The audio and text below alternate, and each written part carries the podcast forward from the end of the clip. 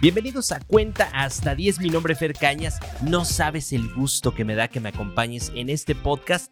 Y antes de comenzar, quiero agradecer a quienes han escuchado y compartido. So pena de reventarse una varice del enojo por lo que sucede en nuestro pobre país. Hoy comenzaremos el podcast de una manera diferente.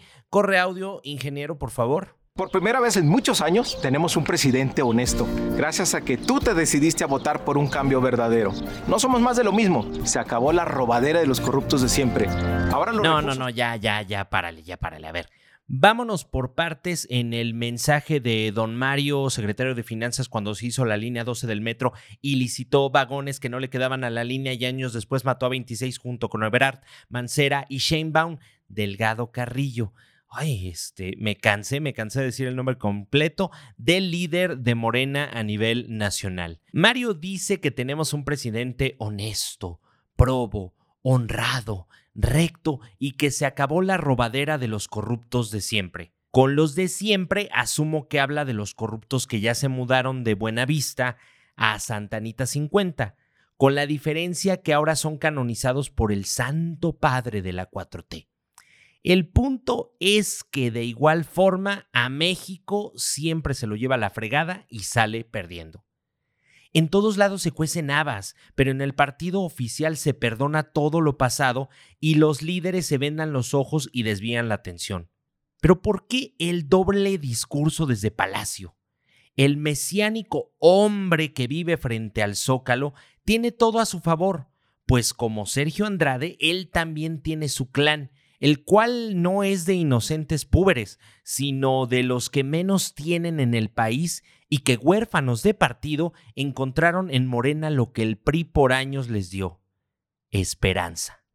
Barlet, lo peor de la política mexicana, hoy es un pobre anciano redimido de sus errores con la bendición tabasqueña. La corrupción de Manuel Barlet corre por todo el país como un gran grito, pero que en el zócalo parece mudo. En Palacio se ataca y se desnuda la corrupción de los que están fuera del círculo cercano del presidente, pero con la corrupción de casa se calla. Mucho se habla de cabeza de vaca, pero poco se dice detrás de la puerta mariana sobre Bartlett y sus implicaciones en el caso de Kiki Camarena, o de sus reuniones con el narco, o de su enriquecimiento ilícito. El presidente se cura en salud allegándose de lo peor de la política mexicana para ejercerla a través de ellos. Y si se llega a vincular, decir que él no sabía nada. Maquiavélico, sin duda, don Andrés. Como Bartlett, hay muchos nombres más en el primer círculo del mandatario que representan lo peor de la corrupción, pero que no se hace nada para remediar esto.